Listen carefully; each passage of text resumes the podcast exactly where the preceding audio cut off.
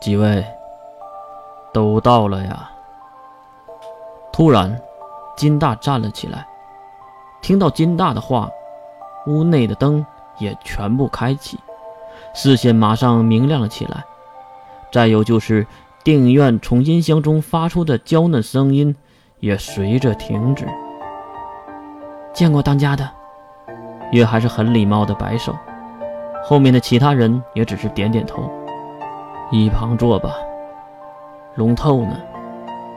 金大看向了月，而月也是耸耸肩。他哪知道那个男人什么时候到呢？可巧不巧的，也不知道是不是金龙头故意的，此时正好推开会议室的门。爷爷，在说我什么坏话呢呀？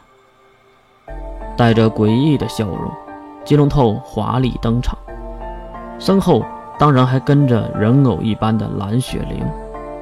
听到金龙头奇怪的语气和用词，金大脸上马上就挂不住了。很明显是生气了，哼！一声哼，表明了自己的态度。金龙头也是笑嘻嘻的来到了白南的面前，感谢星家联盟的帮忙。毕竟没有你们，我们这群无能力者真就无法匹敌这些不死的怪物们呢。你带刺的话在金龙透的嘴中说出。金火身边的男人有些坐不住了，可是他被金火一把按住。再看金龙头，可没管那些人的反应，转头看向了月季人。当然，也同样感谢你们的帮忙。月没有说话，而是用眼神瞟向座位最高层，示意那里有强者。金龙透是多么聪明，马上就明白了月的意思。转头将目光投向了高处，他眼睛一眯，就看到了那个散发着超强能力波动的女孩。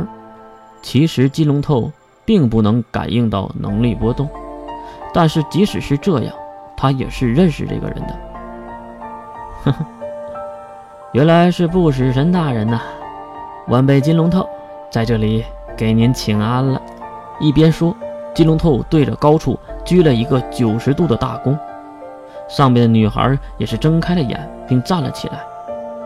看外表，应该是一个十四五岁女孩的样子，长相甜美，金色长发，耳朵的两边还留着两个小辫子，碧绿色的大眼睛带着成熟的目光，仿佛经历了多少世纪的沉淀一般。身穿花色旗袍，应该是特殊定制的。不然，这个年纪的旗袍可不好买呀。抖了抖旗袍的前襟，被称为不死神大人的小女孩看向了金龙透。好了，不要再说多余的废话了，开始吧。对方的口气也不太友好。冷笑一声，金龙透带着自己的队伍走到了前排的座位上坐了下来。不过离金火他们却很远。看到所有参赛者到位了，金火站了起来。既然双方已经都到了，那我们就给会议开一个头吧。边说，金火看向了金龙头。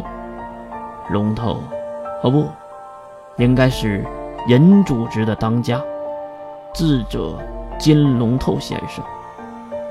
我们以金氏不死宗家的身份，正式向你提出异议，希望贵组织能交出金氏家族的所有权和控制权，在有限的时间内，抽调出所有的间谍和暗桩。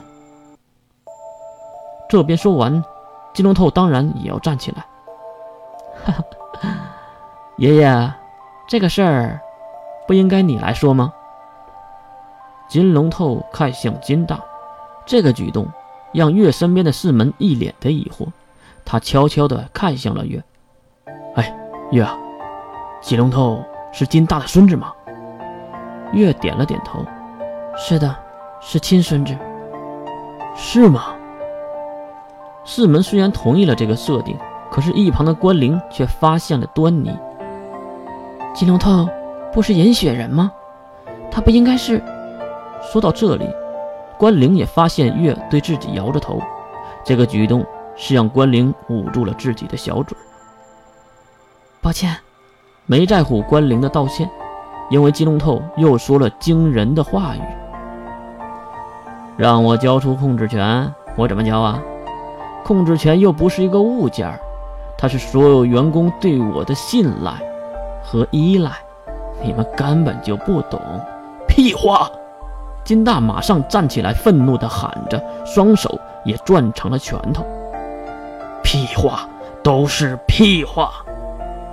金氏是八大异族中的不死异族，你看看呢？你现在把金氏变成了什么？弄出了乌烟瘴气的集团公司，还把一些普通人招聘进金氏。你当老祖宗的传承下来的东西是什么啊？